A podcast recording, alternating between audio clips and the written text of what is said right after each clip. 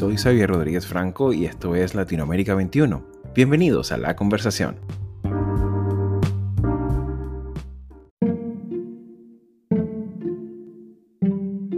El 11 de abril del 2021 será una fecha muy importante para la política de la región latinoamericana, ya que será la segunda vuelta electoral del Ecuador, la primera de las elecciones generales del Perú y las elecciones de las convenciones constituyentes en Chile.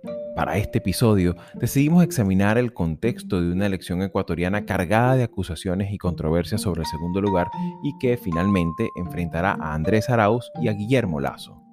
Nosotros queremos una política soberana, respetuosa de los derechos humanos, en donde vamos a trabajar en conjunto con los pueblos y nacionalidades en convertir realidad el Estado plurinacional. Pero aquí hay que ser serio. Las tasas de interés bajarán cuando haya un presidente responsable que genere confianza, maneje en orden la economía, se comprometa con mantener el dólar y no juegue con artículos como los que tú has escrito. Ya desde el episodio anterior que hicimos con el politólogo Francisco Sánchez sobre las perspectivas electorales del Ecuador en la primera vuelta, se confirmaba la posibilidad de que en esta segunda los mensajes, las propuestas y las denuncias girarían alrededor de la vuelta o rechazo al correísmo. De igual manera, abordamos las acusaciones de fraude que hiciera el líder indígena Yacu Pérez y qué impacto tendrían en las definiciones de un segmento importante del electorado, así como también revisamos el balance general del gobierno saliente de Lenín Moreno y su legado para el Ecuador. Para abordar completamente estos comicios, contamos con dos distinguidos invitados, profesora Angélica Abad, internacionalista y doctora de procesos políticos contemporáneos de la Universidad de Salamanca, así como también el profesor Franklin Ramírez, sociólogo, profesor e investigador de Flaxo Ecuador. Con el respaldo analítico de ambos, conseguimos abordar la descripción analítica del presente escenario electoral, así como también los principales asuntos que tendrá que afrontar el nuevo gobierno electo. Queridos amigos de Latinoamérica 21, pasen adelante y sean todos bienvenidos a la conversación.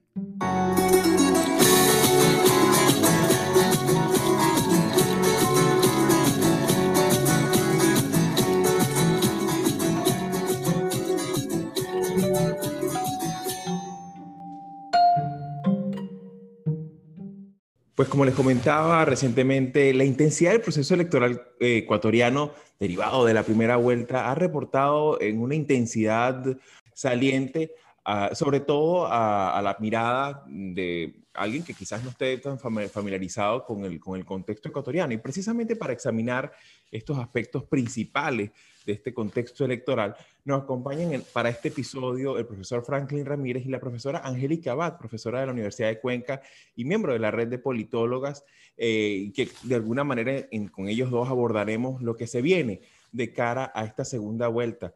Bienvenida a Latinoamérica 21, profesora. Muchas gracias por la invitación. Estoy ansiosa de ver cómo desarrollamos este diálogo. Claro que sí. El Ecuador mantiene en este primer de, eh, tramo del 2021 en una dinámica electoral muy intensa que enfrenta por un lado al candidato correísta Andrés Arauz y por el otro al empresario Guillermo Lazo. El domingo 11 de abril será el día en el que los ecuatorianos definirán eh, su, nuevo presidente. Todo esto ocurre en un proceso electoral que presentó un reñido y disputado resultado por el segundo lugar y que el, el candidato por el movimiento Pachacutic movimiento indígena, eh, Jaco Pérez califica abiertamente de fraude en, su contra, ¿no? Profesora, con lo que se tiene hasta la fecha y hablando desde los hechos, ¿hubo fraude en esta primera vuelta? Eh, a ver, no parece haber em, indicios de fraude. Luego los expertos en, derecho electoral en el Ecuador han señalado que en sí mismo el sistema electoral es frágil tanto como para eh, detectar como para realmente descartar fraude. Entonces ahí siempre nos vamos a mover en una línea bastante más gris que tiene que ver ya con más bien con afinidades y preferencias electorales, ¿no? Es, es difícil demostrar que no hubo fraude, pero también es difícil demostrar que lo hubo por los propios mecanismos que, que tiene la ley. Entonces, eh, un poco va, va por ahí. Eh, luego, las las actas que finalmente sí se recontaron no variaron demasiado los resultados eh, con respecto a las cifras oficiales que ya estaban, más bien incrementaron los porcentajes de votación de, eh, bueno, pues de contendientes en presidenciales que quedaron ya en, posiciones más, más atrás. se cabría esperar que los resultados se mantengan. Diremos que es la, la, mayor certeza que tenemos de momento. ¿sí? Recordábamos en el, episodio anterior, en el episodio eh, número 5, en el que entrevistábamos al profesor Francisco Sánchez, director de la Universidad de Salamanca. Él en su momento, antes de la primera vuelta, nos comentaba que es difícil poder dar como un pronóstico mm, claro, definido, sobre todo por el segundo lugar, Básicamente porque las encuestas durante todo, la, hacer unas encuestas en pandemia también eh, ofrecen un margen de error muy grande y que de alguna manera podría eh, no, ser tan nítida eh, la demoscopia que se acostumbra para este tipo de, escenarios electorales. ¿Cree usted que, que, este, que este elemento a, día de hoy con lo que, ya hemos visto en la, primera, vuelta, ¿pudiera tener algún tipo de incidencia para la segunda? No, yo creo que lo que ha dicho el profesor Sánchez es bastante acertado respecto de, digamos, las limitaciones que, que tenemos todos los países en este momento para hacer un buen estudio de opinión pública. Em, realmente yo la única encuesta de opinión en donde vi que se acercaban eh, con mayor proximidad fue una de, hecha por, em, no me acuerdo el nombre exactamente, pero es la CELAG, eh, que es una empresa, una consultora, me parece, argentina, en agosto de 2020. Y en esa encuesta, al preguntar, preguntaron simplemente por quién votaría usted y el 32% dijo por el candidato de Correa. Después había un importante porcentaje, un 20 y pico por ciento por en ese entonces el vicepresidente Sonnenholzner.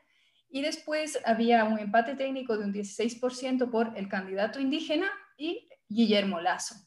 Eh, y eso en agosto. Eh, pero después de eso, las encuestas efectivamente se van distorsionando, pero también ha añadido a las dificultades de pandemia en el país, las encuestadoras tienen muy mala imagen, ¿sí? Porque no solo, digamos, siempre han sido denostadas por los resultados y por los eh, porcentajes de intención de voto que, que suelen presentar y siempre se les acusa de servir a tal o cual interés. Eh, y eso está muy grabado en la mente del, elector, ¿no? Entonces, hay, hay encuestadores que son totalmente anticorreístas y hay otras encuestadoras, en cambio, que son muy correístas y así se, se les ve y se les siente. Entonces, causan desconfianza en sí mismo. Eh, y ese es el otro problema que tienen, ¿no? El, el nivel de credibilidad. Ahora bien, profesora, estas acusaciones de fraude sostenidas durante todos estos días por parte de del candidato Yacu Pérez, evidentemente dificulta cualquier posibilidad de alianza con, con, Guillermo Lazo, que es lo que de alguna manera prevé que cuando hay algún tipo de, de, derrota en primera vuelta, el tercero o el cuarto busque forma de generar algún tipo de, de pacto o consenso. Sin embargo, ¿considera usted que este, estas acusaciones reiteradas de fraude pudiera ser el factor determinante para inclinar definitivamente las preferencias hacia la candidatura de Arauz? Yo creo que le han ayudado mucho, ¿no? Si es que hay, hay, alguien a quien no le han hecho bien, evidentemente es a Guillermo Lazo. Pero más allá de eso, eh, una alianza en sí mismo de una candidatura de derecha conservadora como la de Lazo frente a una, unas otras fuerzas mayoritarias, que en este caso serían Pachacuti y la izquierda democrática, que que son justamente más de una izquierda más liberal, si se quiere, en términos de derechos, y contraria también al Correa, se ve más antinatura, ¿no? Entonces, más bien ahí lo que podríamos esperar es una fragmentación al interior de esas bases. Habrá algunos que no estén tan ideológicamente marcados que podrán apoyar, en este caso, un voto anti-Correa o de, anti de vuelta al correísmo. Otro porcentaje que más bien dirán, o sea, ante un candidato de la derecha y banquero, que es el estigma también que hay en el Ecuador, preferiría que vuelva el correísmo, y otro porcentaje también importante que anule el voto. Entonces, más bien yo lo que creo que podemos esperar es un incremento en el porcentaje de votos nulos con respecto a lo que tuvimos en la primera vuelta, que fue más bien eh, bajo. Y precisamente para abordar algunos otros tópicos relacionados con este, con este contexto, nos acompaña también el profesor Franklin Ramírez, eh, profesor e investigador de Flaxo Ecuador, y bienvenido a Latinoamérica 21. Además de las dos candidaturas que están ahora mismo en disputa y que para este venidero 11 mm, de abril definirán cuál será el, el próximo presidente del Ecuador, ¿cuáles serían, a su modo de ver, los segmentos del electorado determinante para esta segunda vuelta electoral?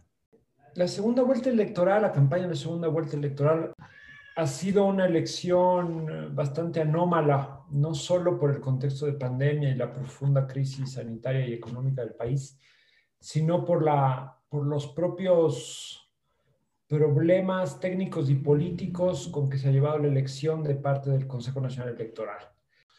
Eh, entonces hay mucha incertidumbre institucional, mucha zozobra institucional, y en ese contexto los electores eh, me parece que todavía están eh, reconfigurando sus preferencias, sabiendo efectivamente por quién van a tener que optar en la segunda vuelta. Eso significaría que quedan a disposición los votos de Pachacútec, de Yacu Pérez, eh, del movimiento indígena, y de Javier Herbas, de la izquierda democrática, de la, como de esta centro izquierda centro derecha. Estos son los votos que, que están en, en, disputa fundamentalmente para la segunda vuelta, eh, que más que ser votos propiedad de estos candidatos, de estos partidos políticos, eh, son votos que están esparcidos en el territorio de modo diverso, nadie los controla plenamente y va a depender de, cómo los dos finalistas dan campaña, su despliegue diferenciado en territorio, su capacidad de segmentar sus estrategias según franjas etarias, según condiciones sociales y sobre todo según territorios. El Ecuador es un país donde el voto está bastante regionalizado. De hecho, hubo resultados distintos en la sierra y en, en el litoral del, del país. Entonces, en medio de esta zozobra institucional, de esta incertidumbre, las tiendas electorales están alistando sus estrategias. Para la, de cara a la segunda vuelta. En este contexto, profesor, ¿considera usted eh, que esta, esta pugnacidad planteada por este presunto fraude ya pudiera dar como factor determinante para inclinar definitivamente las preferencias electorales a la candidatura de Arauz?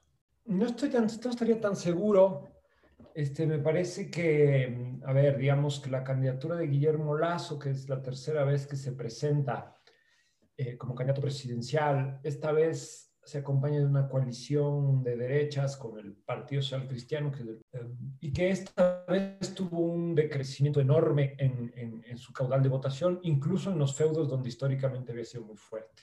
La posibilidad de crecimiento de Lazo, de recuperar 30 puntos, y de, y de, y, de ganar en votación en territorios donde tuvo muy, muy escasa votación, eh, complicarían efectivamente que la alternativa anticorreísta pueda crecer.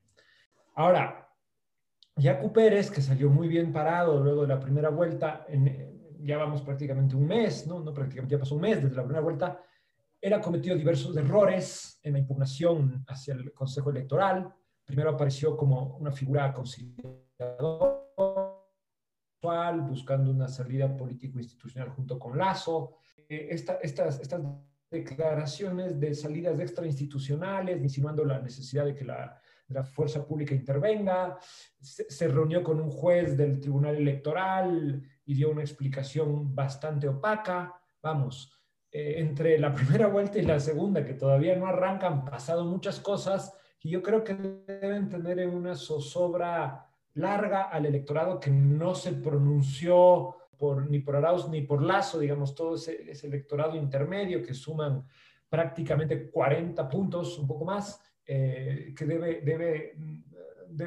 estar en un momento de, larga incertidumbre eh, respecto a cómo conducir sus preferencias en esta segunda vuelta.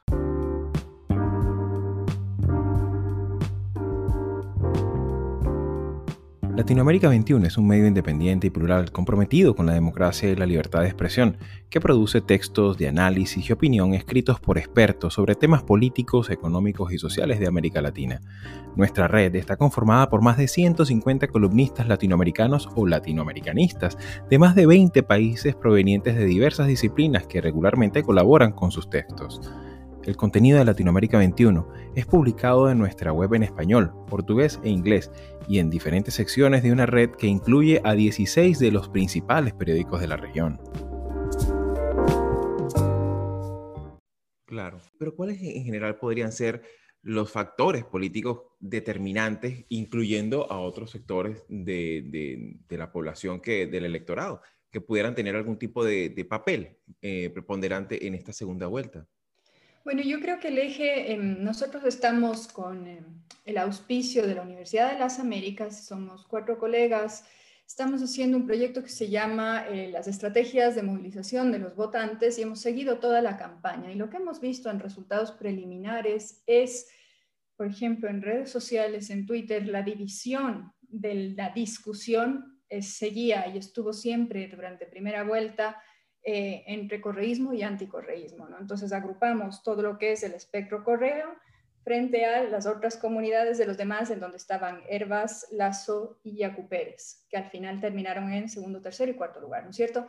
Entonces, de alguna manera eso también se reflejó luego en el discurso que vimos en campaña, porque hicimos observaciones de campaña también, en donde al final, la modulación del discurso fue de nuevo esta dicotomía que, si se quiere, durante los 10 años de la Revolución Ciudadana, dividió al país entre quienes estaban en pro y contra el gobierno. Y eso mismo yo creo que va a ser lo que marque la pauta de nuevo en los discursos y lo que va a hacer que finalmente los votantes tengan que decidir a las urnas de nuevo, ¿no? queremos el regreso al modelo correísta, ¿no? Al socialismo del siglo XXI, a ese intento de revolución ciudadana, o eh, queremos digamos, o la alternativa, pero no necesariamente porque esa alternativa esté dotada de legitimidad, sino solamente por un voto, eh, digamos, una movilización del electorado en contra de Correa en este caso. Entonces, muchos de nosotros pensamos que cuando Correa se fue a Bélgica y que cuando de alguna manera empezaron a lloverle todos los escándalos de corrupción y fue sentenciado a la justicia, su influencia como líder en la, política nacional eh, iba a verse disminuida. Sí, se ha visto disminuida, los resultados no son, digamos, tan contundentes, saca siete puntos menos Arauz respecto de lo que fue Lenín Moreno, ¿no? Pero de todas maneras se nota eh, la importancia de la figura y del liderazgo de Correa en la movilización de importantes segmentos del electorado. Entonces, nos hemos visto un poco que todavía eh, esa idea de la revolución ciudadana, de las vías hacia un socialismo del siglo XXI, de esa posición y ese liderazgo fuerte, eh, populista, si se quiere, de Correa, sigue muy vigente en un importante porcentaje de la población y que además es un discurso muy seductor entre una población que está empobrecida, que tiene muchas carencias y que tiene que vivir el día a día buscando sobrevivir y cubrir sus necesidades más básicas. Entonces, todo ese conjunto de, factores que están atravesados luego por la pandemia nos van a, yo creo que es lo que va a perfilar la decisión de voto en la segunda vuelta. Son una, es una segunda vuelta ciertamente en la que se definen muchas cosas, incluso también se tiene un, impacto particularmente especial de, una nueva, de una nueva Asamblea Nacional, que hay que tomar en consideración que bien sea por uno o por el otro,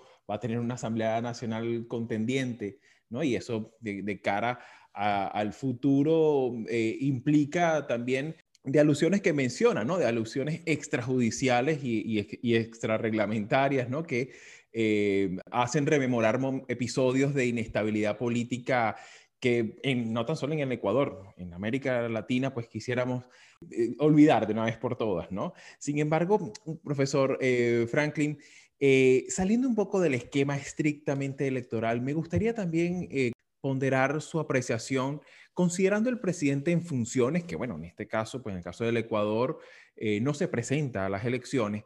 ¿Qué balance podríamos hacer del periodo de Lenín Moreno, que bueno, también es, de alguna manera el presidente saliente? ¿Qué debe continuar y qué debe cambiar de cara, independientemente de lo que salga resultante este 11 de abril? El, el legado de Lenín Moreno va a ser recordado como uno de los periodos más, más sombríos y trágicos del Ecuador. Eh, falta muy poco tiempo de demanda, el 24 de mayo, y eh, nadie quiere estar en una foto de cierre eh, de, de, ciclo gubernativo y de traspaso de mando.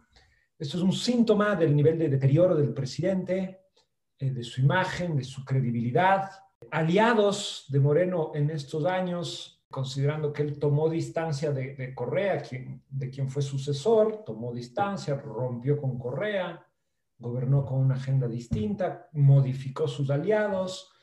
Eh, en la asamblea, los pactos de gobernabilidad que permitieron ese giro político y sostener sobre todo eh, el acuerdo del, del, gobierno con el Fondo Monetario fueron precisamente el partido de Guillermo Lazo, un poco la, derecha, la centro derecha, incluso en algún momento el Pachacútec. Todos estos partidos ahora reniegan de su cercanía, como que quien, quien más estuvo de Moreno, más opciones tiene de eh, quemarse, de salir fagocitado y de, que aquello le juegue como un capital político en contra.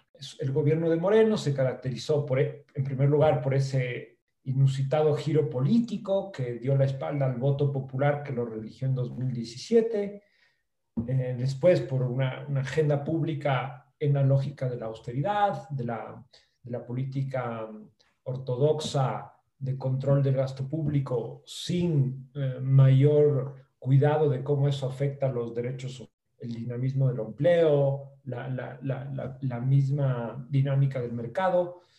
Después, con una, de las gestiones más nefastas a nivel global de la pandemia, en medio de la pandemia, el gobierno decidió continuar con las políticas de austeridad, con las políticas de recorte del gasto público.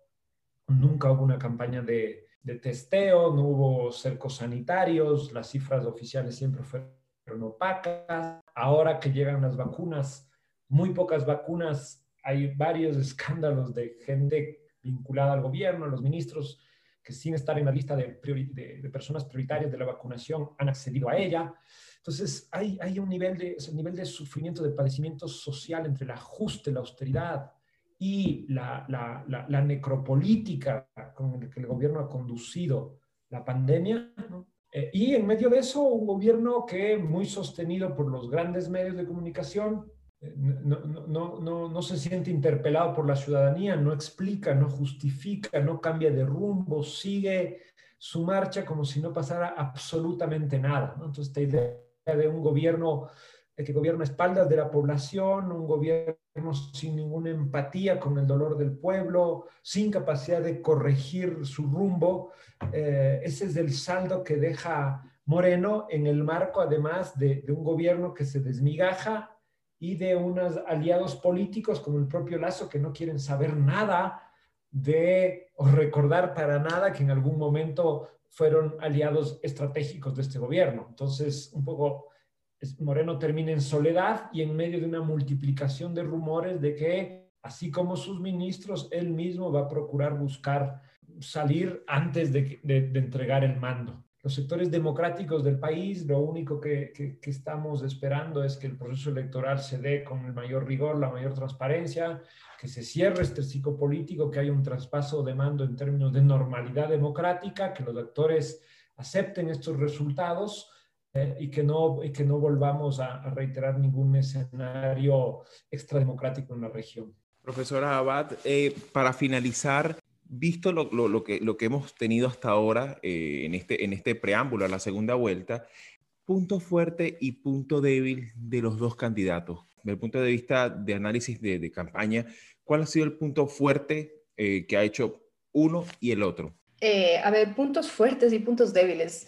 Un punto fuerte de Arauz ha sido proyectarse, si se quiere, como el, el, liderazgo futuro como base del movimiento correísta, ¿no? No necesariamente como del fin de correísta, del Correa, sino eh, como el futuro líder, ¿no? Como un recambio de bases. Y eh, así se ha vendido, se ha apoyado no solamente Arauz, sino todo el conjunto de la Alianza UNES en la figura de Correa. Eh, ha estado siempre atrás ahí en el, con la imagen, la, publicidad, todo siempre ha estado ahí y eso ha sido pues su, su fuerte durante campaña. Eh, por el lado de Lazo, el punto fuerte ha sido más bien lo contrario, la, mesura, ¿no? El, tema del, em, mire, yo quiero generar empleos o quiero reducir impuestos, pero lo voy a hacer de manera paulatina. Entonces, a diferencia del, programa de, de, UNES y de Arauz, en donde se plantean cambios muy, digamos, de corto plazo, voy a hacer esto tan, tan, tan, tan rapidísimo, en cambio, Lazo apela a la mesura y eh, en eso puede digamos, mostrarse, si se quiere, un poco más sentado en la realidad de cómo se hacen las cosas y de los tiempos de la política. Luego, los puntos débiles de ambos, también pues sus propios estigmas, ¿no? Lazo es el dueño de uno de los bancos más importantes del país, eh, se le acusa de estar involucrado en todo lo que fue el feriado bancario y la crisis financiera y económica que vivió el Ecuador a finales de los 90. Él se defiende diciendo que nunca le han abierto causas y que nunca estuvo involucrado con eso. Pero de todas maneras, el tema bancos, finanzas, crisis, sigue muy presente en la memoria del país. Por el otro lado, en cambio, está Arauz, que justamente el explotar la figura de Correa tiene un contrapunto y es eh, que también está fresco en la memoria del país toda la serie de escándalos de corrupción y de irregularidades que no solamente se endosan al gobierno de Moreno, sino que se sabe, se vienen arrastrando de mucho tiempo atrás y que empezaron con el tema de Odebrecht ya hace tiempo atrás. Entonces, y en donde tenemos luego eh, altos, altos cargos que están judicializados. Entre esos, pues, el presidente Correa, que tiene una sentencia en firme de ocho años de cárcel, ¿no? Entonces, ambos tienen esos, esas manchas fuertes que son difíciles de quitar. Luego hay que ver qué es lo que valora más el, elector. Y tenemos los ecuatorianos un, registro, si es que uno ve, por ejemplo, la evolución de encuestas de opinión pública, el tema del apego al Estado de Derecho. Los ecuatorianos solemos tener una alta tolerancia, por ejemplo, a, a la corrupción, ¿no? Está tan normalizada en todos los niveles que ya hasta parece medio normal somos de los que cree que, por ejemplo, para poder atrapar un culpable, la policía puede infringir la ley. Entonces, de alguna manera, ese tipo de cosas nos pueden dar pistas de qué tan grave se percibe distintos fenómenos a, nivel del electorado. Son, de alguna forma, perspectivas de la vida en sociedad que también compartimos con algunos países latinoamericanos. Eh, siempre la, figura pues, del empresario, del, eh, no tiene tanta, mm, tanto sexapil electoral ¿no? a la hora de tomar decisiones, salvo que hayan casos extremos, ¿no? Por ejemplo, recientemente hicimos una entrevista sobre el caso de la República Dominicana, ¿no? Y cómo hay tanto nivel de hartazgo que eso, bueno, es un, es un, empresario, un banquero, bueno, pues bienvenido, ¿no? Directamente. A ver si nos saca. Exacto, ¿no? Vamos a cambiar un poco. Eh, hay, hay, una, hay una canción de protesta en, en Venezuela eh, de desorden público que, que, dice algo así como que, bueno, si nos, si nos van a seguir robando, por lo menos cámbienos los ladrones, ¿no? Entonces, es, es, es fascinante esa canción, ¿no? Pero bueno, en general, muchísimas gracias, profesora, por dedicarnos minutos de su tiempo, sus reflexiones y su sabiduría. Y bueno, la invitación está abierta por una próxima oportunidad. Muchísimas gracias por la invitación nuevamente y encantada en una próxima oportunidad. Muchas gracias a ustedes por la invitación. Quedo pendiente de cualquier otra.